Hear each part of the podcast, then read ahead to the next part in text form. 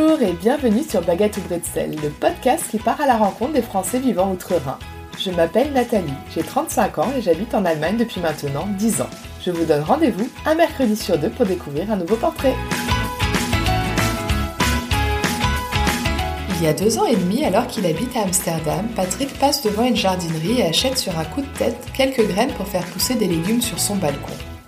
Alors qu'il n'y connaît pas grand-chose, il décide de partager son nouvel hobby sur Instagram. Son compte devient alors rapidement une référence pour les jardiniers urbains du monde entier. Aujourd'hui installé à Berlin, The Frenchy Gardener continue de donner des conseils sur les réseaux sociaux, propose également des cours pour faire son potager sur son balcon et sort son premier livre dans quelques semaines. Cette passion, qui a pris de plus en plus de place dans son quotidien, l'a poussé à changer sa façon de consommer, de se nourrir et à tout simplement changer sa vie. Je vous souhaite une très bonne écoute. Bonjour Patrick. Bonjour Nathalie. Est-ce que tu veux bien te présenter en cinq mots, s'il te plaît? Alors en cinq mots, ok, bah je vais euh, je vais essayer. Donc bah, le premier mot, ça va être euh, jardinier urbain. Euh, le deuxième, ça va être, je pense, passionné. Le troisième, ça va être euh, créatif. Le quatrième, ça va être euh, rêveur. Et euh, le cinquième, bah, je vais dire la, main verte, vu que bah, ma passion c'est c'est le jardinage urbain sur balcon à Berlin. Donc donc voilà, je pense que ces, ces cinq mots me, me résument bien. tu habites en Allemagne depuis, euh, ou à Berlin plus précisément, depuis deux ans, c'est ça? Oui. Est-ce que tu peux nous raconter pourquoi tu as déménagé en Allemagne et qu'est-ce que tu faisais avant ton arrivée à Berlin? Ouais, bah, j'ai quasiment toujours habité euh, à Paris. Et en fait, donc j'ai toujours euh, bossé dans le marketing, notamment dans l'entertainment, euh, dans les jeux vidéo. Et en fait, Netflix m'a contacté pour un poste hyper intéressant, donc vraiment au tout début de je dirais, la genèse de Netflix France. Et du coup, le poste était à Amsterdam. Donc, euh, je me suis dit, bah, pourquoi pas. Euh, et en fait, euh, moi, changer entre guillemets de pays, euh, bah, ça m'a, ça m'a attiré. J'ai trouvé ça fascinant découvrir d'autres cultures, d'autres modes de vie. et du coup, j'ai habité à Amsterdam pendant quasiment trois ans et demi. et ensuite, après Amsterdam, bah, il fallait faire un choix. En fait, c'était soit entrer à Paris, soit aller à Berlin pour suivre ma compagne qui est allemande. Et en fait, le choix bah, s'est fait, je pense, assez naturellement. Et, et du coup, j'ai ouais, j'ai pris la décision de d'aller à Berlin et c'est une décision que je regrette pas du tout. Parce que ton, ton contrat s'arrêtait après trois ans et demi? Pourquoi tu devais choisir de de rentrer soit à Paris, soit d'aller à Berlin? En fait, les euh, euh, Netflix en fait devenait tellement énorme euh, que du coup ils ouvraient en fait des bureaux dans les pays. Donc en gros le, je dirais le siège Europe était à Amsterdam et ensuite bah, ils sont mis à ouvrir des bureaux en France, en Italie, en Allemagne, etc. Et du coup moi ma destinée entre guillemets c'était de rentrer en France et je l'ai pas senti euh, et du coup je me suis dit bah, que j'avais peut-être besoin aussi d'un break et, et, ça me fascinait aussi je pense de bah, de me rapprocher en fait de la de la culture et de la famille euh, de ma compagne et donc bah, c'est pour ça que j'ai voilà j'ai décidé de partir et, euh, et d'aller à Berlin. D'accord ta compagne tu l'as rencontrée à Amsterdam alors? Exactement. Et tu connaissais déjà l'Allemagne? Est-ce que tu parlais allemand? Ouais, c'est une, c'est une question intéressante parce que j'ai, euh, en fait, j'avais bah, allemand LV2, euh, donc du coup j'ai, bah, j'ai fait beaucoup d'années d'allemand. Et le vrai souci que j'ai eu, c'est qu'en fait, euh, euh en apprenant l'allemand, euh, quand j'étais jeune, j'ai jamais eu l'opportunité, ou du moins j'ai jamais saisi l'opportunité d'aller en Allemagne. Et du coup, en fait, euh, bah, je pense que ouais, c'est peut-être un choc. Je me suis dit pourquoi t'apprends une langue et puis au final, bah, tu la mets pas en pratique. Et, euh, et du coup, bah, quand l'opportunité de Berlin s'est présentée, je me suis dit bah ouais, j'ai déjà des bases, euh, je parle la langue. Et en fait, c'est vrai qu'à Amsterdam, bah, j'avais jamais appris le hollandais, pour être très franc. Mais c'est vrai qu'en Hollande, tout le monde parle vraiment hyper bien anglais. Donc euh, on arrive vraiment bien à s'intégrer. Et voilà, ouais, pour moi, retourner à Berlin, enfin aller à Berlin en tout cas, euh, bah, c'était ouais l'opportunité de, me dire, bah, j'ai déjà, déjà des bases, donc euh, je comprends les discussions, etc. Et donc donc ouais, donc au final c'est c'est cool, je pense de mettre à profit en fait bah, quelque chose qu'on a étudié et puis bah, de vivre de vivre dans ce pays. Ouais. Ça faisait combien de temps que tu n'avais pas parlé allemand? Parce que on, sait tous les, les Français commencer à l'école euh, quand on apprend une langue, euh, on en ressort même après quelquefois avoir euh, appris dix ans une langue étrangère et finalement on sait pas dire grand chose. Toi, tu te sentais à l'aise quand même pour avoir une discussion en allemand à ton arrivée à Berlin? Alors pour être très franc, non, euh, pas du tout. Et, euh, et, en fait, je me suis dit, mais euh, pourquoi Enfin, je sais pas. Genre, je me suis dit pourquoi on n'a pas mieux appris l'allemand ou de manière plus pratique, avec peut-être, je sais pas, plus d'échanges de correspondance, de, enfin ouais, quelque chose qui soit un peu plus ouais, pratique et moins théorique. Euh, donc du coup, ouais, quand je suis arrivé, je, je pouvais dire euh, Anna Martioga, euh, Denkeschön, euh, voilà. Mais mais bon, après, on, je pense en étant dans le pays, bah ça revient. Après, ça revient pas si facilement que ça, pour être très franc, mais ça revient et, euh, et c'est cool en fait que ça revienne aussi, quoi. Donc, euh, donc euh, voilà, ça réveille de lointains souvenirs, on va dire. Est-ce que tu as réussi à, à, switcher de l'anglais à l'allemand avec ta compagne? Alors non, malheureusement non, parce que bah, dans nos dans nos boulots respectifs, on, on parle quasiment toute la journée anglais. donc du coup, pour moi, apprendre l'allemand, en fait, bah, c'est juste à travers quelques moments avec des amis où il y a un gros groupe et tout le monde parle allemand. Mais sinon, entre nous, ouais, c'est vrai que c'est pratique de parler anglais, mais euh, mais euh, mais c'est un bon point parce que c'est justement, euh, je pense quelque chose qu'on a vraiment envie de changer. Donc ouais, on va s'y s'y atteler peut-être parce que vous êtes connu aussi en parlant anglais, ça arrive à beaucoup de couples aussi, et donc c'est des habitudes que vous avez gardées. Ouais, exactement. Mais ouais, non, ce serait cool. Enfin, en tout cas, moi, je serais, je serais hyper content de pouvoir parler plus la langue bah, du pays où j'habite. Donc, donc, donc voilà. En tout cas, je vais faire, je vais faire les efforts nécessaires. Je te le promets on, verra dans, dans, quelques mois. Je te redemanderai euh, quel est ton niveau. Tu penses que tu es à quel niveau à l'heure d'aujourd'hui, alors Tu sais à peu près l'évaluer en B1, B2 Ouais, non, je, je connais, je connais pas les classifications. Je peux juste dire que ouais, je, je comprends les discussions. Après, j'ai pas encore la vivacité nécessaire pour euh, rebondir sur la discussion, quoi. Parce que du coup, euh, penser à la phrase, en fait, je perds, je perds deux minutes et du coup, le sujet a switché sur quelque quelque chose d'autre et je suis là genre bon, ok. Donc. Et puis, faut pas que tu oublies ton verbe à la fin de la phrase en plus. Ah bah, exactement quoi. C'est franchement c'est une gymnastique hein, du euh, du français à l'allemand, c'est une vraie gymnastique et du coup euh, ouais faut être euh, faut s'habituer. Mais bon après j'ai espoir quoi parce que j'ai plein de plein de bah, de, de collègues et d'amis qui sont là aussi depuis plusieurs années et en fait ils parlent super bien allemand maintenant. Donc après oui ça a pris du temps mais mais je pense que voilà ça me ça me donne espoir surtout de voir des des latins qui viennent d'Italie ou d'Espagne qui parlent super bien euh, allemand maintenant. Donc je me dis euh, pourquoi pas moi? Et alors, quel était euh, ton objectif en arrivant à Berlin au niveau du travail? Est-ce que tu avais déjà commencé à chercher du travail avant d'arriver ou tu t'es laissé un peu de temps? Bah, En fait, ouais, je me suis laissé du temps parce que je me suis dit que arriver dans une nouvelle ville, si direct, en fait, je prends un travail, je vais pas avoir le temps, en fait, bah, de visiter la ville, de m'acclimater. Euh, donc du coup, c'était important pour moi au début, ouais, de d'avoir euh, d'avoir un temps pour moi en fait. Donc euh, donc voilà. Et c'est vrai que ma compagne travaillait, mais du coup moi la journée, bah, j'avais du temps. ce qui a facilité aussi les choses, c'est que on a un couple d'amis en fait bah, qui bougeait aussi d'Amsterdam à Berlin en même temps. Donc du coup, j'étais pas tout seul. Et donc donc ouais, c'était cool. Et, et du coup, j'ai pris j'ai pris un peu le temps, voilà, de juste de m'acclimater à la ville. Et puis puis après, ouais, j'ai eu j'ai eu une opportunité professionnelle. Alors parle-nous de cette opportunité. Ah bah, l'opportunité en fait c'est euh, bon en fait euh, Zalando euh, bah, qui est euh, qui est bah, une enfin voilà une grosse grosse grosse boîte en Allemagne et puis bah surtout à Berlin. Et du coup voilà l'opportunité c'était c'était un poste de directeur marketing sur la France. Quand ils sont frappés à la porte je me suis dit c'est différent de Netflix c'est différent des jeux vidéo mais bon ça reste du e-commerce. Et puis après je pense que l'important pour moi c'était aussi de bah, que Zalando prenne en considération dans leur écosystème en fait le euh, la nature et euh, essayer de réduire les émissions carbone. Et ça a été une de mes, mes premières euh, questions pour eux, vu que ma passion c'est le jardinage urbain. Et du coup, je concevais pas en fait de ouais de, de, de prendre un travail où euh, enfin voilà qui soit pas euh, respectueux on va dire de l'environnement. Et alors euh, très bonne transition parce que euh, donc je t'ai contacté pour cette autre casquette qui est voilà que tu as une passion pour le jardinage urbain. Tu as créé un, un, compte Instagram donc The Frenchy Gardener il y a combien de temps? Trois ans? Ouais ça fait je crois deux, deux ans et demi ouais.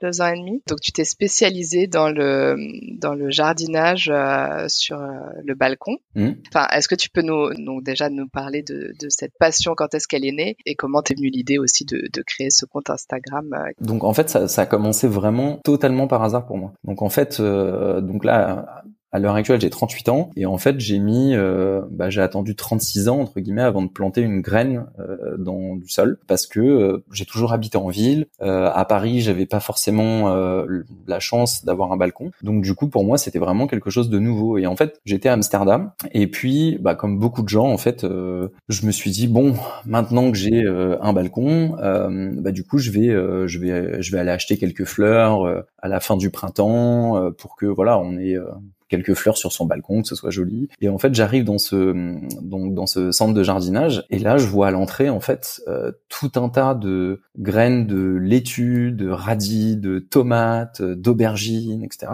Et, je regarde euh, vraiment genre, enfin la mise en avant et je me dis mais c'est incroyable quoi. Genre je me suis jamais jamais jamais posé la question est-ce que tu as envie de faire pousser en fait ta propre nourriture? Et euh, bon en tant que en tant que bon français j'aime j'aime évidemment la, la bonne bouffe. Et du coup euh, des bons radis avec du beurre euh, des bonnes laitues avec un petit peu d'huile d'olive un petit peu d'herbe etc bah j'adore. Et puis bah je me suis dit bah pourquoi t'essayes pas maintenant que t'as un balcon? Et du coup en fait j'ai j'ai fait un peu un achat on va dire impulsif on va dire aussi c'est typique des citadins. Hein. Euh, du coup, euh, quand parfois on passe, euh, on est dans une boutique et puis bon, on a envie, on se dit ah putain, ben, je vais faire ci, je vais prendre ça, etc. Et puis bah du coup en fait ouais, j'ai juste acheté quelques pots, quelques graines, du terreau et puis je me suis dit bon, bah, je vais essayer et puis on verra bien. Et, et en fait bah de ouais de fil en aiguille, ça c'est bah, c'est devenu une passion. Après, je me suis vraiment en fait senti hyper ignorant en fait en arrivant chez moi et je me suis dit mais en fait là c'est pas possible quoi. Là les graines de laitue elles sont tellement minuscules je me dis mais, mais ça, ça va jamais donner une laitue. Et après, je me disais mais il faut combien de graines en fait pour donner naissance à une laitue? Est-ce qu'il faut en mettre plusieurs, euh, etc.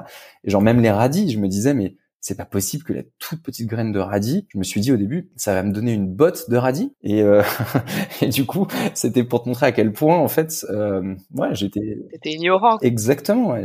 Et, et, je pense que du coup, je me suis aussi posé la question, pourquoi, en fait, on nous a pas appris ça à l'école, en fait? Euh, Parce que euh, bah, faire pousser sa propre nourriture, que ce soit sur un balcon, dans un jardin ou ailleurs, bah, c'est quand même pour moi une, euh, une notion d'éducation qui est juste élémentaire en fait. Et, euh, et ça m'a fait poser une vraie question sur notre place dans la société et à quel point en fait on a laissé aux industries en fait agroalimentaires euh, s'accaparer euh, notre alimentation. Et du coup, je pense qu'on a un, peu laissé ce droit euh, de manière trop ouverte. Euh, et je pense que bah, il est temps aussi de reprendre un peu les reprendre un peu les choses en main, quoi, et juste de recréer en fait une connexion avec la nature, recréer aussi une connexion avec la nourriture qu'on a dans notre assiette. et puis bah acheter une laitue, acheter des radis, acheter un brocoli, une aubergine, ok, c'est cool, mais il faut aussi savoir comment ça pousse en fait. Donc, euh, donc du coup, ouais, ça a été, euh, ouais, ça a été une un déclic, euh. un super déclic, ouais, exactement. Et à l'époque, est-ce que tu faisais attention à ta consommation? Est-ce que tu mangeais bio? Et honnêtement, pas trop. Et du coup, c'est vrai que bah, cette passion, ça a vraiment changé mon ma façon aussi de ouais de consommer et de voir les choses, parce que bah du coup, quand on jardine après, bon, on va faire son compost. Donc quand on fait son compost, bah du coup, on réduit ses déchets. Et puis après, on se dit mais pourquoi il y a autant de d'utilisation de, plastique partout. Et puis après on regarde un peu plus mais pourquoi là en fait j'achète euh, une clémentine euh, ou euh, une tomate qui vient d'Espagne ou de n'importe quel autre pays et pourquoi je consomme pas plus local? Et en fait tu, ouais clairement ça a changé mais tellement ma ma manière de ouais de consommer de de ouais d'acheter. Et, euh, je pense que encore une fois enfin si je regarde les statistiques clairement et c'est des statistiques qui sont je vais pas dire alarmantes mais bon c'est c'est une statistique hein, et c'est euh, c'est de euh, de l'ONU. Euh, en gros d'ici 2050 on sera euh, il y a 68% de la population mondiale qui habitera en zone urbaine. Et ça ne fait qu'augmenter. Donc je me dis si on ne se raccroche pas en fait aux sources et si on fait pas un retour aux sources on va perdre encore plus le fil. Donc pour moi c'était vraiment important en fait de ouais de découvrir en fait cette, euh, cette relation avec la, euh, la nourriture et puis euh, et puis avec la nature. Et de montrer que c'est possible aussi d'être connecté à la nature même quand on habite en ville. Ouais, et je pense que honnêtement c'est exactement ça et c'est essentiel parce que on parle de plus en plus de bah, de réchauffement climatique, euh, on parle de plus en plus de à quel point la nature et les arbres peuvent aider justement à contrebalancer entre guillemets ce, ce réchauffement en créant des des îlots de de fraîcheur en ville et je pense que ouais j'aimerais bien quand je me balade dans une ville voir beaucoup plus de verre, voir beaucoup plus de balcons verts. Et il y a un autre truc en fait qui est hyper important aussi, c'est euh, en plus, je dirais, je pense de, bah, de ramener la nature dans sa vie, il y a aussi en fait juste la vision du verre en fait, et, et juste voir du verre, ça transmet en fait à notre cerveau bah, une sensation de bien-être, euh, ça améliore notre concentration. Et euh, il y a des études en fait qui prouvent que sur des, des enfants et des adolescents qui ont vu entre guillemets bah, beaucoup de verre euh, autour d'eux, eh ben ils ont des capacités euh, neuropsychologiques plus développées que les autres. Et du coup, je pense que c'est euh, c'est un point qui est hyper important. Comment ça s'est passé ah, Donc, tu as eu cette révélation, ce déclic, euh, tu as commencé à jardiner sur ton balcon et puis tu as attendu euh, le, bah, le, fruit de ton travail, c'est le cas de le dire, pour, pour te dire bah, pourquoi pas partager en fait ma découverte. ouais, exactement. Sur Instagram ou comment ça s'est passé alors? Bah en fait, c'était pour être très franc, c'était mes collègues chez Netflix et ma compagne en fait au début quand j'ai commencé à poster des trucs sur mon Instagram perso, euh, tout le monde euh, était là genre non mais c'est génial ce que tu fais, faut absolument que tu fasses un compte Instagram etc. Et moi j'étais là genre en quoi c'est génial quoi? Enfin genre je me dis genre c'est ma passion mais je veux dire en quoi je vais ouvrir une page Instagram pour ça quoi? Genre je fais pousser des laitues et des radis quoi. Et euh, et en fait du coup genre tout le monde m'a posé plein de questions et et tout le monde m'a dit mais genre mais franchement fais un compte etc. Et du coup, bah, du coup, j'ai fait ce compte. Tu t'es dit qu'il y avait un intérêt, quoi, et donc ça pouvait aider aussi d'autres personnes personnes ouais. avoir ce déclic ou à planter eux-mêmes aussi leurs leur graines sur leur balcon. Ouais, ouais, exactement. Et en fait, euh, et en fait, bon, bah, après, c'est un peu aussi, je pense la, ouais, la magie des réseaux sociaux, c'est que du coup, il y a plein de communautés en fait, euh, et plein de centres d'intérêt qui peuvent paraître entre guillemets niche. Mais du coup, moi, en ouvrant cette page Instagram, j'ai rencontré plein d'autres euh, jardiniers urbains ou jardiniers euh, non urbains qui faisaient pousser leur propre nourriture, et, et j'ai noué en fait bah, des contacts avec euh, des jardiniers, genre vraiment à travers le monde. Et du coup, c'était super cool parce que j'avais accès à leurs conseils euh, et, euh, et, du coup ça m'a hyper inspiré en fait euh, juste voilà de parler en fait bah, de cette nouvelle passion pour moi avec des personnes qui étaient déjà plus confirmées. Et, euh, et en très peu de temps en fait j'ai appris énormément de trucs. Et ça m'a je pense ouais ça m'a encore plus passionné et ça m'a donné encore plus l'envie en fait de de continuer quoi parce qu'aujourd'hui, tu as environ 30 euh, 000 euh, followers, c'est beaucoup quand même. Comment ça s'est fait? Comment tu as, développé, enfin, as développé ce compte? Et quelle était l'idée en fait de ce compte? Est-ce que c'était vraiment de partager au jour le jour euh, voilà, ce que tu faisais sur ton balcon, de donner des tips? Alors, ouais, pour être très franc, enfin, c'est sûr que quand maintenant je dis il y a 30 000 personnes qui suivent ce compte, jamais, jamais de la vie, je me serais dit ça il, y a, il, y a, plus de deux ans en fait. Moi, en fait, je l'avais juste créé euh, vraiment au départ pour euh, mes collègues en fait, juste pour qu'ils suivent euh, sur un autre compte, etc. Mais t'as mis les bons hashtags et donc. ouais, après bah c'est sûr que bon les réseaux sociaux c'est c'est je vais pas dire que c'est une science mais d'un certain côté ça l'est parce que bah oui il y a certains trucs à respecter et puis on sait que si on fait tant de stories par jour et puis après tel post tel post il faut qu'il enfin faut que la photo soit jolie, faut que la plupart du temps les photos où on est sur la photo qui montre une personne, euh, ça réagit mieux. Les photos qui ont une tonalité plus claire, les hashtags, oui. Euh, après, l'algorithme d'Instagram, en fait, il change tout le temps, quoi. Donc du coup, euh, c'est ça la complexité, c'est que, et je pense que tu t'en aperçois aussi avec ton compte, c'est que faut jamais, en fait, faut jamais rien prendre comme acquis. Ça change toujours, donc après, faut s'adapter je pense que le plus important, c'est de d'essayer de transmettre aussi une euh, une passion en étant en restant soi-même et en authentique. exactement en restant soi-même, en étant authentique. Et, euh, et c'est vrai que bah, moi, tu me verras jamais faire, euh, par exemple, tu vois, un, TikTok. Euh, oui, euh, ça cartonne. Je me sens pas à l'aise moi sur ce réseau social, quoi. Ou alors de faire, tu fais des reels ou pas? Ouais, les reels, j'en fais et je trouve que les reels c'est cool parce que c'est, enfin voilà, ça se fait facilement. TikTok, c'est plus tout le temps se mettre soi en avant en fait et faire des vidéos et parler etc et moi c'est moins mon truc et du coup voilà je pense que faut juste euh, oui être en phase avec euh, ce que tu postes. Ouais voilà. Et, et, le plus important c'est moi quand je poste je me dis pas euh, ouais, je vais faire un post parce que là je vais avoir du reach. Je me dis non je fais un post parce que j'en ai envie euh, et parce que je pense que ça peut intéresser euh, les gens qui me suivent. T'as des gens qui te suivent vraiment du monde entier alors, parce que t'écris en français et en, et en anglais? Ouais, euh, bah ouais, ouais. En fait, il y a, en fait, c'est marrant en fait quand on, quand on regarde sur euh, tout ce qui est jardinage. L'Angleterre, en fait, est un énorme, mais énorme pays pour le jardinage. Genre, c'est limite. Euh... Marrant ça. ouais, c'est incroyable. Ouais, c'est limite un sport national là-bas. Et, et du coup, tout le monde, bah du coup, Londres est tellement énorme comme zone urbaine. Il y a plus vraiment de centre entre guillemets à Londres. Il y a plein de, c'est un peu comme Berlin d'ailleurs. Il y a plein de petits quartiers et du coup il y a beaucoup de gens en fait qui ont bah, des des parcelles en fait ou des petits jardins et tout le monde là-bas jardine quoi. Genre c'est c'est incroyable. Donc donc c'est sûr que le au UK c'est c'est un pays bah, qui qui me suit beaucoup. Après en fait bah la France en fait est le pays qui me suit le plus euh, sur euh, sur mon compte. J'ai aussi euh, évidemment l'Allemagne encore plus depuis que bah, depuis que je suis je suis à Berlin. Et après il y a aussi des pays comme l'Italie par exemple qui, qui s'intéressent de plus en plus à, à, cette thématique. Mais donc ouais c'est cool. Moi j'aime bien j'aime bien avoir des commentaires entre guillemets sur mes photos ou qui m'envoient des messages de plein de langues différentes. C'est c'est assez cool je trouve. Tu corresponds avec pas mal de, de personnes. Ouais, j'essaye de répondre dans la mesure du possible. Après je sais que si je faisais que ça, euh, ça me, ça me prendrait, ça me prendrait toute la journée. Mais, euh, mais ouais, évidemment, quand quelqu'un m'écrit et me dit, euh, j'ai besoin d'un conseil, etc. si j'ai le temps, ouais, je vais l'aider et je le prends parce que moi-même j'aurais aimé bah, qu'on me donne ces conseils. Et je pense qu'on me les a donnés aussi. Donc du coup du coup c'est cool. Puis tu veux transmettre ce que tu as reçu aussi exactement et donc tu as aussi mis en, en place des, des, cours en ligne une offre de cours. Ouais alors, euh, quand est-ce que tu l'as lancé cette cette offre? Je l'ai lancé en mai de cette année. En fait, j'ai lancé mon e-book, donc euh, qui est en fait un, bon, c'est pas vraiment un livre, hein, mais donc c'est pour ça qu'on l'appelle un e-book. Euh, mais du coup, c'est euh, juste entre guillemets, je me suis dit, il faut que j'arrive en fait à simplifier euh, l'accès au jardinage. Et moi, quand je quand j'ai commencé, c'était extrêmement compliqué et on trouvait tout et son contraire. Euh, donc je pouvais lire, oui, il faut faire du paillage, c'est hyper bon, et puis de l'autre côté, ah non, le paillage c'est très mauvais parce que nanana. Et du coup, c'est hyper dur en fait de se forger une opinion et puis, euh, c'est aussi dur en fait euh, au début sans les bonnes indications bah, de faire pousser euh, une tomate ou des aubergines ou des courgettes en pot. Et en fait, faut adapter la taille du pot, etc.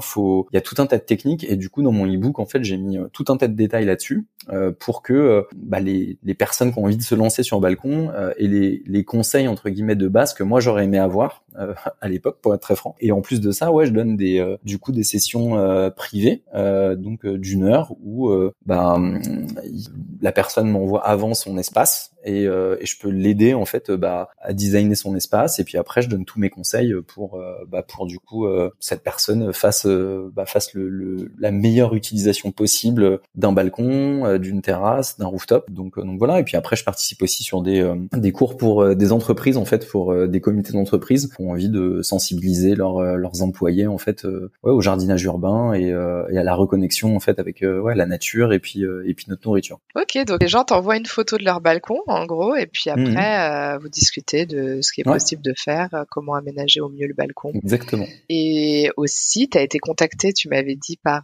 des, des, périodiques allemands pour écrire des articles.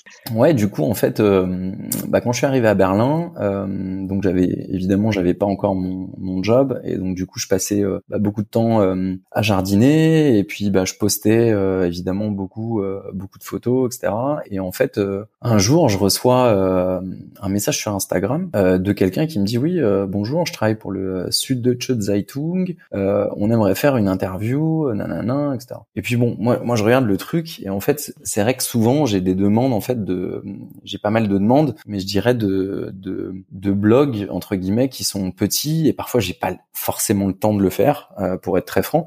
Et du coup, quand j'ai regardé Süddeutsche Zeitung, je me suis dit c'est quoi ça Süddeutsche Zeitung? Et du coup, j'en parle à ma compagne et puis je lui dis ouais, euh, tu connais Süddeutsche Zeitung? Et elle me dit non mais c'est énorme. elle m'a fait c'est énorme. Et genre euh, et du coup euh, je me suis dit mais c'est énorme à quel point? Et, et en fait après quand, quand, on se rend compte que c'est l'équivalent genre on va dire de pas West France. Ouais voilà ouais exactement ouais. C'est ouais West France je pense que c'est c'est exactement c'est une bonne comparaison. Et euh, et quand j'ai vu ça je, bah, je me suis dit ah bon ok. Et, on va répondre. ouais, voilà, on va répondre. Et du coup, euh, bah très cool et, euh, et ça m'a permis euh, bah, du coup de rencontrer cette euh, cette journaliste Verena Meyer qui parlait un français excellent. Vous avez fait l'interview en français? Ouais, exactement. Ouais, donc du coup ça ouais ça je pense ça a aidé aussi à, avoir une bonne connexion et et ouais j'ai eu la chance et l'honneur en fait d'avoir bah, quasiment un trois quarts de page dans le sud de Zeitung du samedi. Super. Enfin ouais c'était top. Et après du coup le Berliner Zeitung m'a contacté qui m'a permis d'avoir un autre article et après des maisons maisons d'édition m'ont contacté pour faire un livre, etc. Et donc du coup, je me suis dit, wow, c'est incroyable en fait la, la chance que j'ai. Et puis c'est incroyable, je trouve le la portée en fait qu'a la presse encore en Allemagne, quoi, la presse papier. C'est c'est assez incroyable. Donc les maisons d'édition t'ont contacté suite à la parution de, de ces articles et t'ont proposé de sortir un livre avec eux. Ouais, exactement. Donc t'as dit oui. J'ai dit oui euh, parce que je me parce que bah ça peut pas se refuser. Euh... Ça va être écrit en allemand alors. Ouais, exactement. Alors après, je l'ai écrit en anglais, mais du coup, euh, il a été euh, traduit en allemand et, euh, évidemment, bah, ma compagne et, et, et, sa famille aussi, bah, regardaient comment était faite la traduction. Et je pense qu'ils ont fait un, ils ont fait un super boulot de traduction pour garder garder le ton original. Et voilà quoi. Donc donc ouais, donc bah, pour faire un peu de promo du coup. du coup, donc bah mon livre ouais sortira le 4 février prochain, donc en Allemagne, en Suisse et en Autriche. Et euh, et, du coup voilà, il va s'appeler euh, The Frenchy Gardener. Et, euh, et du coup ça va être vraiment un livre sur bah, où je donne tout ce que j'ai pu apprendre par moi-même pour bah, inciter les gens euh, en fait bah ouais à faire pousser euh, euh des euh, ouais leur propre potager sur balcon et entièrement en pot et en jardinière mais évidemment de manière 100% organique. Donc genre oui c'est sûr que zéro pesticide etc etc donc voilà mais ouais non je suis super content que ce enfin que ce livre sorte le, le 4 février prochain. Donc j'ai hâte d'aller d'aller le voir en, en vrai. On peut le précommander c'est ça hein? Ouais, ouais, exactement. Bah, il est sur Thalia, euh, Jubel, Amazon. Euh, et alors, est-ce que tu as d'autres projets de développement pour les mois à venir? Euh, Bah ouais, il y, y, en a pas mal. Pour être très franc, il y en a beaucoup. Euh, ben, je vais, je pense, euh, passer beaucoup plus de temps pour faire aussi des, des vidéos cool sur aussi sur YouTube. Euh, parce que bon les reels sur Instagram c'est sympa mais bon c'est des formats qui sont très courts. Euh, et du coup je pense que euh, YouTube ça permet de, bah, de parler beaucoup plus en profondeur en fait des de différents sujets. Donc du coup je pense que ouais YouTube va être un axe où j'ai envie de m'investir. J'ai aussi des marques en fait qui me qui me contactent de plus en plus pour bah, essayer de les conseiller en fait sur des sorties de produits qui sont éco-responsables etc donc oui, ok. Dans le domaine de, de l'agroalimentaire? Euh, Oui et non, en fait, un peu des deux. Donc, euh, du coup, euh, ouais, du coup, je trouve ça cool aussi de, bah, de pouvoir mettre, en fait. Tu deviens consultant. Ouais, voilà, exactement. Genre, green consultant. Mais, mais du coup, ouais, c'est cool, je pense aussi de pouvoir mettre à profit, en fait, bah, mes 15 ans d'expérience marketing euh, mmh. sur euh, qui sont appliqués entre guillemets à la passion. Donc euh, donc ouais, c'est plutôt cool. Et, et ouais, j'ai la chance bah du coup d'avoir d'avoir signé déjà un second livre bah, qui sortira en France, euh, donc pas tout de suite parce que bah faut que je l'écrive déjà et ça prend du temps. euh, mais euh, mais voilà donc ouais donc nouveau projet et puis euh, bah, on a le projet aussi de faire l'année prochaine à Berlin de de donner en fait une formation de deux semaines en fait en permaculture et en herbalisme avec d'autres professeurs que j'ai pu rencontrer dans ma formation de permaculture donc ouais on aimerait bien en fait amener un peu plus voilà cette conscience autour de notre nourriture et cette conscience autour de l'environnement et de la permaculture et qu'on et en fait qu'on l'amène euh, en ville euh, parce que je pense que c'est là où il y a le plus besoin de transmettre. Là où les gens sont peut-être moins sensibilisés. Ouais, exactement. T'as suivi une formation alors sur la permaculture? Écoute, ouais. À quel moment alors? Non, en fait, c'est tout frais. Je suis parti ouais, il y a trois semaines, enfin non pas il y a trois semaines, pendant trois semaines, euh, au Portugal. Euh, et du coup, c'était mi-septembre. Et incroyable. J'ai j'ai découvert un tout nouvel environnement et le monde euh, fascinant en fait de, euh, de la permaculture. Et euh, je pense que pour moi ça a été ça a été trois semaines de cours honnêtement assez intense hein, parce que pendant trois semaines on a eu uniquement deux jours de libre. Donc sinon on était tout le temps en cours etc mais ouais je regrette pas une seule seconde quoi. Je pense que c'est pour moi dans toute ma vie ça a été les trois semaines où j'ai le plus appris et où j'ai été le plus passionné en fait d'en découvrir plus quoi. Et alors euh, donc là on a parlé euh, rapidement de ta première casquette, en tout cas euh, ta casquette de directeur marketing France. Quand j'ai vu ton compte Instagram et qu'après j'ai vu sur Google que tu étais directeur marketing France, je me suis dit c'est pas la même personne. Enfin chez Zalando et si c'était la même personne. Et donc je, forcément je pense qu'on doit te le dire de temps en temps, mais tu dois être tiraillé entre ces deux mondes qui sont vraiment deux mondes opposés euh, bah voilà, Zalando, tout le monde connaît, c'est quand même une des entreprises de e-commerce les plus importantes euh, en Europe. C'est quand même voilà, capitalisme, euh, on pousse à la consommation, etc. Et puis là, l'autosuffisance alimentaire. Ouais, bah je pense que je pense que c'est en effet c'est une réflexion que j'ai. Après, ouais, je pense que pour être très franc, avant en fait de, de rejoindre Zalando, dans tous mes entretiens, je sais plus, j'en ai eu, je crois, 6 six ou 7 à chaque fois justement je posais cette question de euh, euh, mais qu'est-ce que Zalando fait en fait pour euh, être entre guillemets plus plus responsable et du coup le discours en tout cas que j'ai eu dans tous les dans tous les entretiens était honnêtement était pour moi hyper séduisant parce que je me suis dit c'est une, une, boîte qui fait quand même énormément et qui investit énormément pour limiter son impact euh, donc je pense que c'est ça en fait qui m'a convaincu euh, de, de, les rejoindre. Après oui évidemment on est tiraillé. Ouais, moi je viens du marketing et de la communication aussi donc c'est c'est pas du tout méchant et c'est pas du tout c'est juste forcément une réflexion qu'on se fait quand on voit les. Et je le prends absolument pas mal hein. et euh, et euh, vraiment genre c'est juste que bah oui on doit payer nos factures et, et après c'est c'est sûr que bah, le jardinage urbain entre guillemets ça commence à devenir un peu un sujet euh, mais depuis quelques mois Euh, et du coup, euh, c'est sûr que pour en vivre, c'est aussi compliqué. Donc maintenant, je pense que c'est une réflexion qu'il faut que j'ai et c'est un choix aussi qui qu'il faut que je fasse. Je pense que maintenant j'ai plus d'expérience, j'ai un livre qui va sortir, j'ai déjà un deuxième livre qui arrive, etc. Donc oui, on gagne pas sa vie pour être très franc en sortant des livres. c'est pas le truc qui va te, enfin voilà, qui va subvenir aux besoins mensuels, on va dire. Mais oui, j'ai envie d'investir beaucoup plus d'énergie dans dans, ma passion euh, parce que euh, bah, c'est ce qui me c'est ce qui me motive vraiment. Et, euh, et après pourquoi pas ouais mettre mettre en fait toutes mes bah, tout ce que j'ai pu apprendre entre guillemets euh, en, marketing, comment le tourner euh, bah, pour aider d'autres entreprises euh, à devenir peut-être plus éco-responsables. Si demain une entreprise me dit bah on aimerait avoir un, jardin urbain et, et, avoir un potager sur notre terrasse, et bah je serais super content par exemple par exemple de les aider. Mais mais oui après on est tiraillé et c'est sûr que quand bah, on parle de Black Friday, etc., etc. Oui, c'est sûr, c'est quand on quand on sort d'une formation de trois semaines en permaculture, euh, après ça fait ça fait poser des questions, mais je pense que c'est bien parce que ça ça ça tiraille et ça titille un peu et je pense que c'est c'est euh, c'est une bonne chose au final. Donc euh, donc ouais.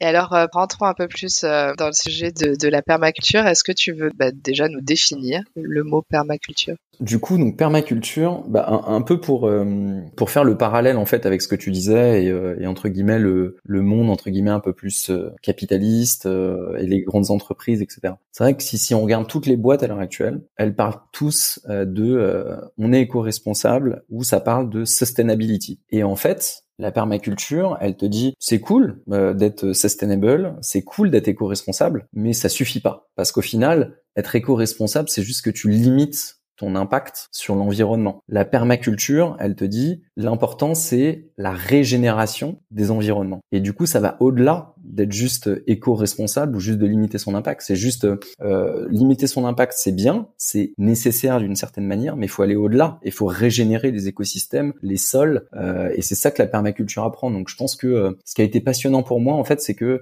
la permaculture, c'est vraiment une vision holistique euh, et régénératrice du sol, des écosystèmes et aussi des hommes en fait. Euh, et je pense que ce point sur les hommes aussi est hyper important parce que il y a toute un, une facette en fait sociale dans la permaculture, euh, dans le sens où, bah, par exemple toi, euh, Nathalie, euh, je peux te poser la question euh, dans ta vie tous les jours, qu'est-ce qui te régénère en fait? Euh, quel est le truc où tu vas te dire ok là je vais investir énormément d'énergie, euh, je vais être fatigué, mais en fait ce que je vais en recevoir ça va être tellement énorme et ça va être tellement cool que ça va te régénérer et ça va te donner du bien-être et ça va te donner la pêche pour continuer de, de faire autre chose, tu vois par exemple. Et, euh, et je pense que c'est ça en fait qui est hyper important, c'est ce côté régénération du sol, des écosystèmes, mais aussi des hommes. Et du coup il y a je pense une vraie conscience en fait à travers la permaculture sur bah, comment récupérer l'eau de pluie par exemple, au jardin, euh, comment euh, bien faire son compost, comment réduire ses déchets, et surtout essayer de lier entre guillemets tous les éléments ensemble et essayer de créer des, des dépendances bénéfique et un cercle vertueux entre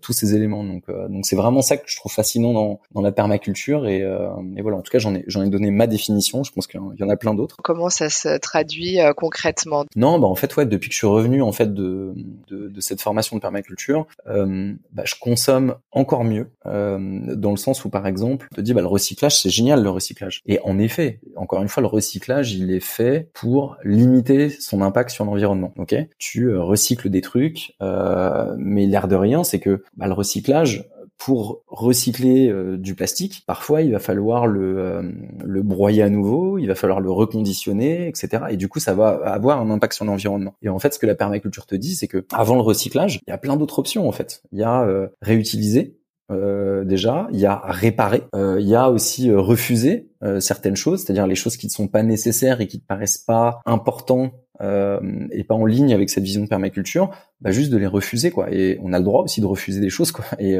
c'est pas parce qu'on nous les offre et, et qu'on nous dit ah non non à Noël je vais je vais t'offrir ça. T'as aussi le droit de dire non, je n'en ai pas besoin en fait, et euh, je n'en veux pas et je n'en ai pas besoin. Donc je pense a ça. Il y a le fait de réutiliser les choses. Donc euh, pour être très euh, pragmatique, du coup, j'achète beaucoup plus tout ce qui est seconde main et, et pas uniquement niveau textile. J'achète aussi seconde main.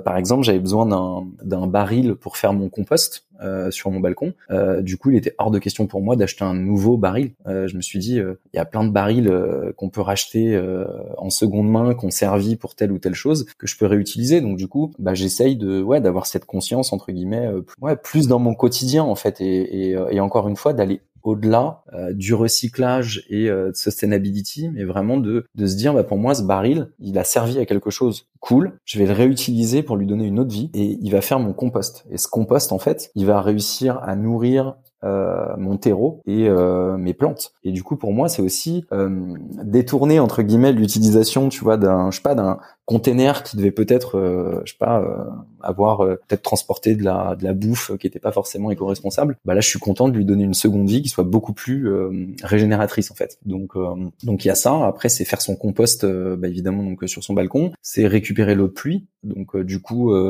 euh, bah, j'ai fait euh, mon propre petit système pour euh, pareil avec un baril récupérer l'eau de pluie sur mon balcon et du coup stocker l'eau de pluie pour que j'ai assez d'eau de pluie euh, dans les périodes où euh, bah, je vais avoir le plus besoin d'arroser. C'est après arroser au goutte à goutte. Euh, enfin voilà, il y a, y a, tellement de choses. Et puis après, c'est récupérer en fait tout ce qui peut me servir à euh, faire pousser des plantes. Donc ça peut être une demi une demi bouteille d'eau, ça peut être un truc de plastique qu'on va me donner dans telle ou telle circonstance, mais c'est de les réutiliser pour faire pousser des choses plutôt que que de mettre ton plastique à la poubelle, parce qu'il faut savoir qu'il y a énormément de plastique en fait où on nous dit que c'est recyclable. Honnêtement, la plupart ça n'est pas ça n'est pas recyclable. Euh, donc du coup, il y a il y a tout un truc aussi où on se dit bah plutôt que de mettre ce plastique à la poubelle et au final il va pas pouvoir vraiment être recyclé, bah moi je préfère le garder et je le réutilise pour euh, faire mes faire pousser mes semis, euh, je le réutilise pour faire des micro pousses, euh, je le réutilise pour euh, pour plein d'autres choses. Donc euh, je pense que c'est ça qui est fascinant aussi. Ouais. Est-ce que tu te nourris euh, exclusivement de, de ce que tu récoltes sur ton potager ou tu as besoin quand même de, de faire des courses parallèles pour les fruits et légumes et les herbes? Ouais, pour être très franc, non, je peux pas euh, sur sur un balcon. Je dois je dois faire pousser sur 10 euh, mètres carrés, hein, ce qui est déjà euh, ce qui est déjà bien pour un balcon. Je vais pas me je vais pas me plaindre. Après, pour être euh, autosuffisant, non, il faut il faut plus d'espace et il faut il faut un jardin ou des parcelles. Après, je par exemple des tomates pendant je dirais allez trois mois minimum, je vais pas aller acheter une seule tomate ailleurs. Laitue, pareil, radis aussi. Donc en fait, ça dépend en fait des saisons, euh, et c'est ça que j'aime bien aussi avec euh, avec le jardinage urbain, c'est que on est sur les saisons. du, coup, oui, euh, je peux pas être autosuffisant à 100%, mais mais je montre en tout cas euh, sur mon compte que bah il y a des solutions quoi. Et puis après, je pense que c'est un premier pas. dans le sens où une fois après qu'on a conscience de l'effort de la patience que ça demande en fait de faire pousser cette nourriture, bah t'as plus envie d'aller à ton supermarché d'à côté et, et d'aller acheter ta laitue dans des emballages plastiques qui viennent de je sais pas où et qui a poussé avec pesticides. Tu préfères aller au marché, avoir des contacts avec euh, bah, les personnes en fait qui font pousser cette nourriture et c'est des vraies personnes qui font pousser cette nourriture en face de toi et c'est local et du coup du coup voilà je pense que ça change euh, moi c'est une vraie conscience. Ça permet en tout cas d'éveiller les consciences. Et là donc on est en hiver. Donc là par exemple qu'est-ce que tu as en ce moment euh, alors là du coup à cause enfin à cause ou grâce je sais pas mais vu que j'étais pendant trois semaines en formation de permaculture forcément mon, mon planning c'est décalé donc là cette année j'ai tout j'ai dû planter tout un peu trop tard mais ça commence à venir là. Donc, euh, donc là, j'ai j'ai planté des laitues d'hiver, j'ai planté quatre différentes variétés euh, d'épinards. Euh, j'ai encore du chou kale, ça résiste hyper bien au froid et puis c'est hyper bon et hyper nutritif. J'ai planté du pak choi, quoi d'autre, quoi d'autre. J'ai planté de la salade Mizuna, qui est enfin qui est une, une petite salade hyper bonne. J'ai planté des navets, euh, je crois trois ou quatre variétés de, de navets euh, différents, du chou-fleur, euh, j'ai mis aussi euh, du brocoli, donc ouais non ça va, il y a de quoi faire. Hein. en fruits? Non, en fruits en fait j'ai j'ai un citronnier et j'ai un petit oranger, mais du coup je les là je les ai rentrés à l'intérieur parce que bah, Berlin forcément ça bah, voilà il fait froid et que forcément le, le citronnier il aime pas trop le gel, donc là j'ai des citrons à l'intérieur ouais donc j'ai quand même des, des agrumes et après ouais j'ai mes fraisiers. Euh, aussi euh, bah, du coup qui sont encore à l'extérieur parce que ça résiste ça résiste au gel. Mais bon forcément c'est pas la, la, période de, de, production des fraises. Donc euh, j'attendrai avant euh, avant la saison prochaine pour pour manger des fraises. Et du coup j'achèterai pas aussi moi-même de fraises au commerce et quand tu vas au marché bah t'en trouves pas des fraises.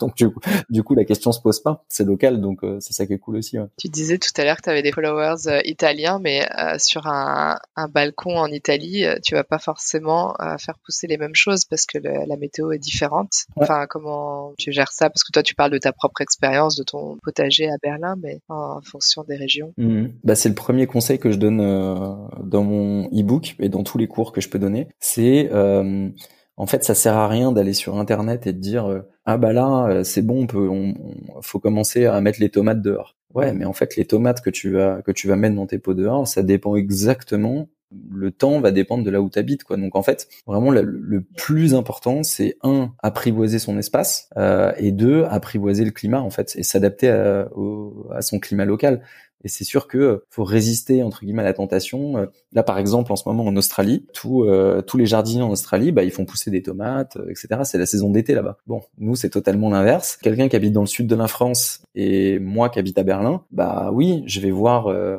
qu'il va mettre ses tomates deux mois plus tôt versus moi à Berlin. Mais en fait, faut composer en fait avec les dates de gel. Donc du coup, c'est la dernière date de gel dans l'année, donc qui qui souvent est euh, printemps, fin du printemps, et euh, la première date de gel euh, d'hiver. Et donc du coup, c'est vraiment en fonction de ces deux dates qu'il faut que bah, tu, tu, tu, puisses faire en fait ton calendrier. Et en fait, tu fais pas ton calendrier en fonction, des mois, tu fais vraiment en fonction de cette date de gel possible. Et après, tu fais un rétro-planning. Donc tu regardes un peu en avant et tu te dis si la date de gel elle est fin avril, ok les tomates, telle variété de tomates, faut que je les fasse six semaines avant, donc que je fasse mes semis à l'intérieur. les aubergines ou les poivrons, bah, ça va être 8 à 10 semaines avant. Et en fait, tu calcules tout en fonction de ces dates. Et du coup, euh, comme tu dis, ça dépend en fait de, de là où tu habites, parce que tu vas pas, tu vas pas prévoir pareil euh, si euh, tu es sur la côte d'Azur, à Berlin ou à Amsterdam. Quoi. Et ça demande quoi en investissement temps? Quel, Combien de temps tu passes tous les jours à, à cultiver ton, ton potager, à t'en occuper? Mmh, bah, C'est une très bonne question. Ouais, en moyenne. Après, ça dépend des saisons, mais alors on va dire, je sais pas, une moyenne en hiver, une moyenne en été. Je pense que je passe quand même beaucoup plus de temps en été, parce que bah faut arroser parce que euh, quand tu as 10 plants de tomates, 8 euh, plants d'aubergines, 4 plants de courgettes et des containers avec des laitues, etc. Forcément, il faut les, il faut, il faut passer du temps. Donc, je passe plus de temps. Après, euh, je pense que, allez, en été tous les jours, je passe une heure et euh, certains week-ends, je passe plus 2-3 euh, heures pour euh, faire l'entretien des plantes. Mais, mais bon, après, honnêtement, je me pose aussi la question, est-ce que je préfère être en train de jardiner, d'être dehors, de respirer le bon air, de prendre du soleil et de m'occuper des plantes, ou être sur ma PlayStation? Bon bah honnêtement. Ou de regarder Netflix. voilà, exactement.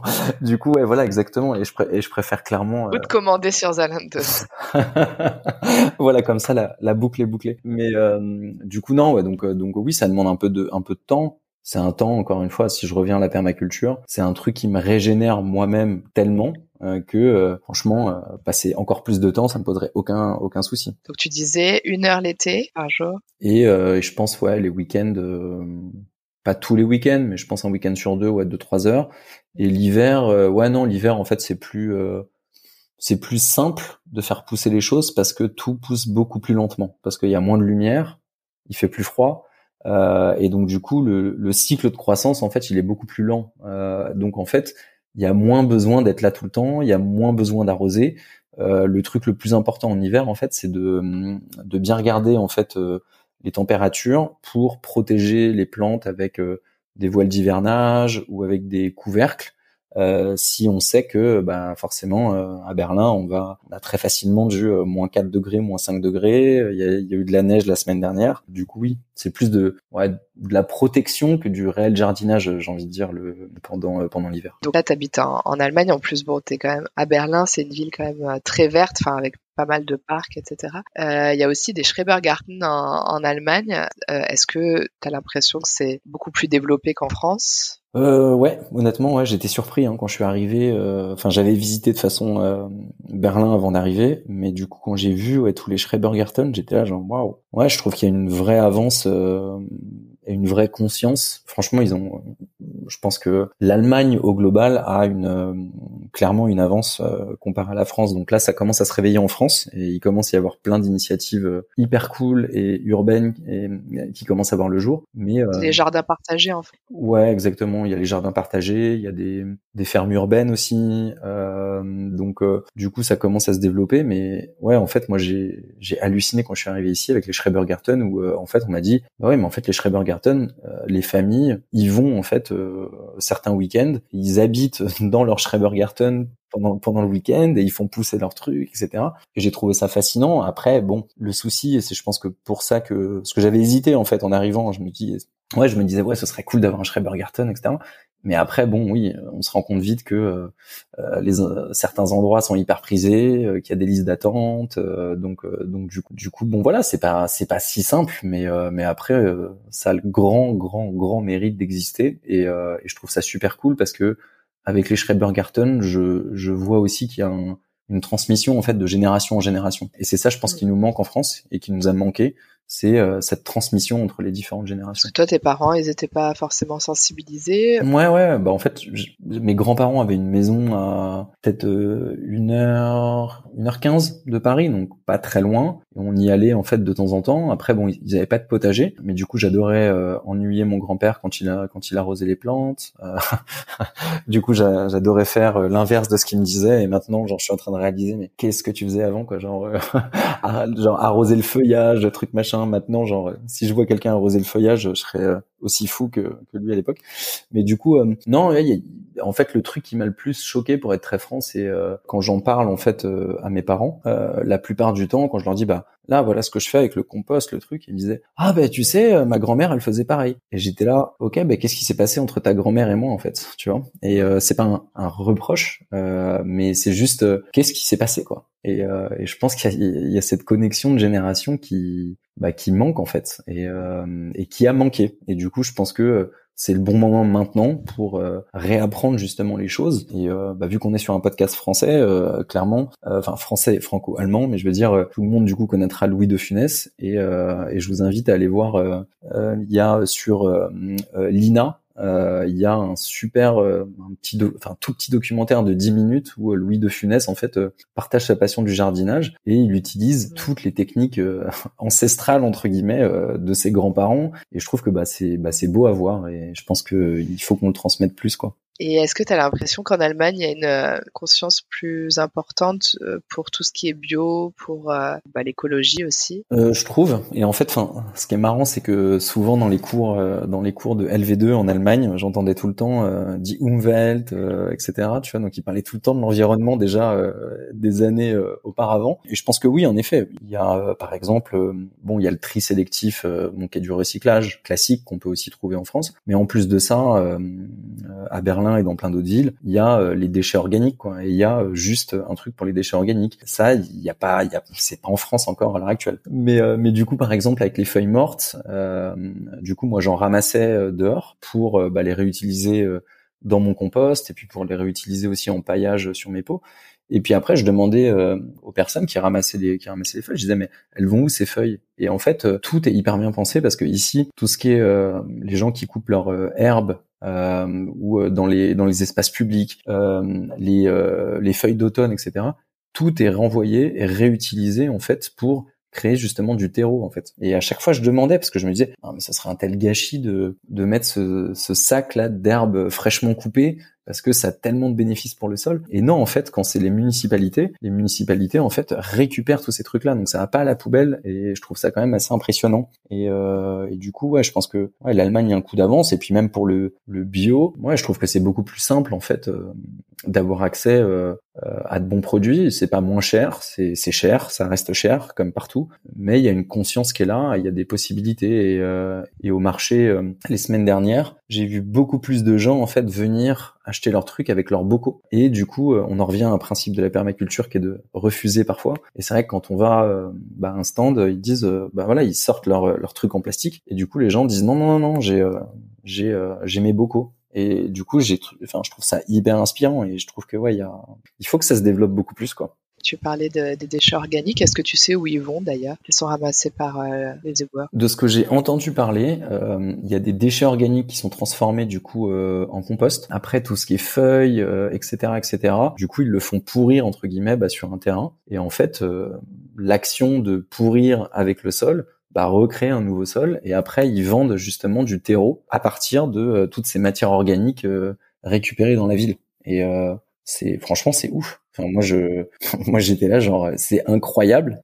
Ouais, j'aimerais que ce soit le cas partout euh, dans, dans, dans plein d'autres villes mais mais et puis même quand j'en parlais euh, euh, à la personne, en fait, il était passionné juste par le fait de me dire ah donc en fait bah, voilà c'est ça qu'on les ramasse et puis après ça va ça et puis après on en fait ci etc.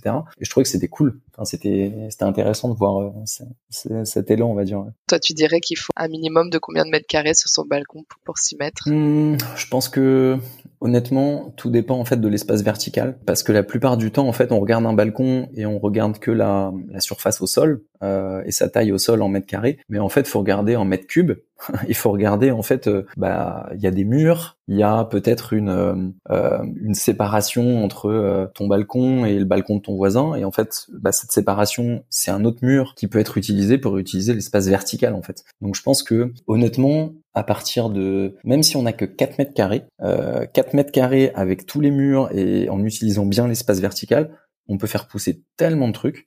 Donc voilà après l'idéal oui si tu me demandes moi mon idéal, ce serait d'avoir un rooftop de, de 80 mètres carrés et que et que je puisse faire une ferme urbaine dessus et, euh, et voilà ça ce serait mon idéal. Prochain step. Eh ben peut-être j'espère. On aura vendu euh, des milliers milliers de livres. Ouais voilà ouais il va vraiment falloir que j'en vende beaucoup mais ouais mais euh, mais en tout cas ouais je pense que ouais tu peux vraiment démarrer avec un, un balcon de 4 à 6 mètres carrés c'est euh, c'est franchement ça offre déjà tellement d'options euh, que euh, voilà la clé c'est l'espace vertical. C'est accessible à, à, tout le monde, en tout cas à beaucoup de monde. Ouais, exactement. Est-ce que tu aurais une anecdote à nous raconter en tant que Français en Allemagne? Une anecdote, ok, ouais, si, ouais, j'en ai une qui me vient à l'esprit. Du coup, donc, euh, bah, bon, je consomme beaucoup plus, euh, de manière beaucoup plus euh, responsable. donc, par exemple, j'ai beaucoup réduit la viande, etc. Et en fait, pour moi, en fait, la viande maintenant, c'est devenu juste une, une occasion particulière. Donc, quand je vais chez le boucher, je vais chez un bon boucher pour acheter de la bonne viande. Et je vais chez, ce boucher, et du coup, il parle, il parle à ma compagne en lui disant je pense qu'il a dragué un peu d'ailleurs.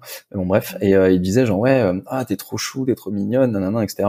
Et là, et du coup, et il lui donne une Wiener Würstchen. Et là, je la regarde et je lui fais mais c'est quoi ce truc? Elle me dit ah bah oui, en fait, euh, les enfants souvent, genre, on leur donne une Wiener Würstchen comme ça. Et, là, j'étais, mais ça se mange comme ça cru Et elle me dit, bah ouais, ouais, regarde, essaye. Et en fait, euh, j'adore. Et du coup, euh, maintenant, à chaque fois que je vais chez le boucher, je me prends deux Wiener Würstchen pour les manger crus comme ça. Et donc, euh, donc voilà. Donc, je pense que je suis devenu assez allemand quand même dans sur sur pas mal de points. Mais du coup, c'était marrant. Et ça, enfin, ça m'a fait marrer. Ah bah oui, oui. Qu'est-ce qui te surprend encore après deux ans passés en Allemagne? Qui me surprend encore. Après, je pense qu'il y a Allemagne et Berlin, pour être très franc. Et donc peut-être je vais plus répondre sur Berlin, si ça te si ça te va. Bah, je pense moi ce qui me surprend encore, c'est euh, j'ai énormément d'admiration pour cette ville de Berlin. Parce que quand on bah, quand on regarde l'histoire, euh, quand on voit tout ce qui s'est passé, je trouve ça juste hallucinant euh, que cette ville soit aussi développée, aussi ouverte d'esprit et bah, qu'elle ait su en fait bah, vraiment se, se, remettre en marche. Alors que encore une fois quand tu te balades dans Berlin, tu vois quel building a été bombardé et quel building ne l'a pas été. Mais quand tu regardes une rue, bah, souvent tu as beaucoup de buildings et de bâtiments euh, voilà qui ont été reconstruits à neuf à la va-vite etc euh, et après il y a eu le mur et après il y a eu tout un tas de, de, faits historiques. Et pour moi je pense ce qui me surprend le plus c'est ouais c'est cette ouverture d'esprit incroyable que je trouve à Berlin. Et à Berlin tu peux vraiment être toi-même.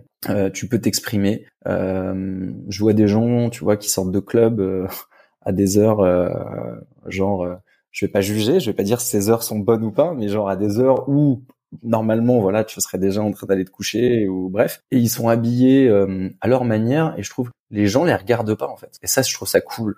Et, euh, et c'est vraiment ce et pour moi il y a il y a une vraie beauté dans cette euh, ville de Berlin. Elle est peut-être pas belle visuellement euh, à travers l'architecture, etc. Après, chacun peut donner son opinion là-dessus, mais il y a une vraie âme. Et du coup, je pense qu'en tant que culture, je trouve qu'il y a une, en fait, il y a, une énorme culture euh, à Berlin que je respecte beaucoup. Et la dernière question, c'est baguette ou bretzel? Je l'attendais, dis donc. C'est euh...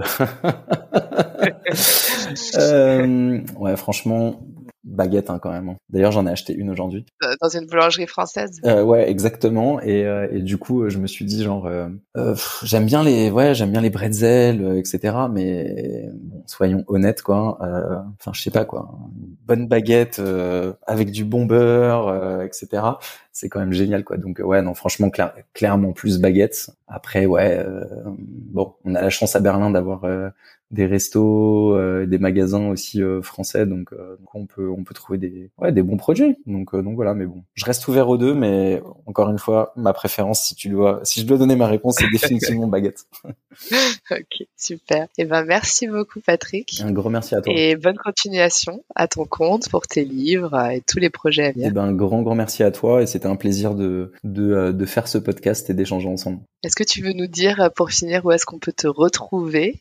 Donc sur Instagram, c'est The Frenchy Gardener. Est-ce que tu as un site internet? Ouais, exactement. Bah, du coup, ouais, sur Instagram, The Frenchy Gardener euh, et euh, mon site internet qui est euh, thefrenchygardener.com. Et, bah, et puis après, on me retrouve bah, en librairie à partir du 4 février sur ce livre sur le jardinage urbain de balcon qui sortira du coup dans, bah ouais, dans plein, plein, plein, plein, plein de libraires physiques et, et en ligne. Très bien, merci Patrick. Un grand merci à toi.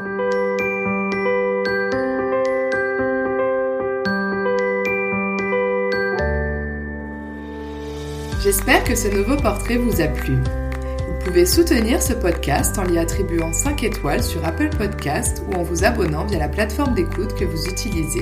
Merci pour votre soutien et à bientôt. Tchuss